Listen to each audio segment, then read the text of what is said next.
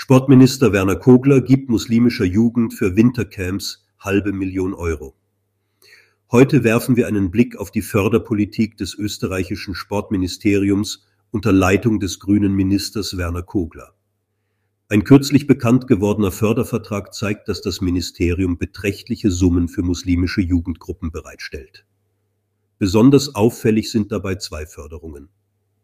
Fast eine halbe Million Euro geht an die muslimische Jugend Österreich für Wintercamps und über 500.000 Euro an die muslimischen Pfadfinderinnen und Pfadfinder Österreichs für ihr Projekt Gemeinsam extrem stark.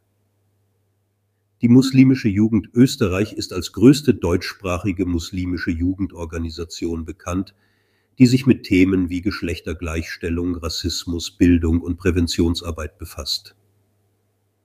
Die Förderung durch das Bundesministerium ermöglichte es ihnen, einzigartige Erfahrungen in ihren Wintercamps zu bieten, für die sie sich ausdrücklich bedankten.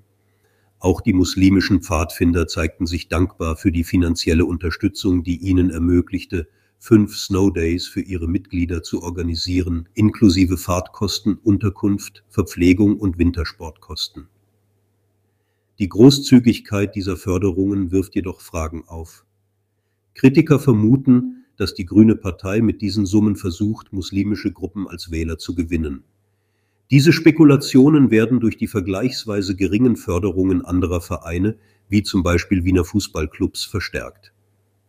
Abschließend bleibt die Frage, sind diese Förderungen ein Zeichen für Integration und Unterstützung der muslimischen Gemeinschaft in Österreich oder steckt politisches Kalkül dahinter?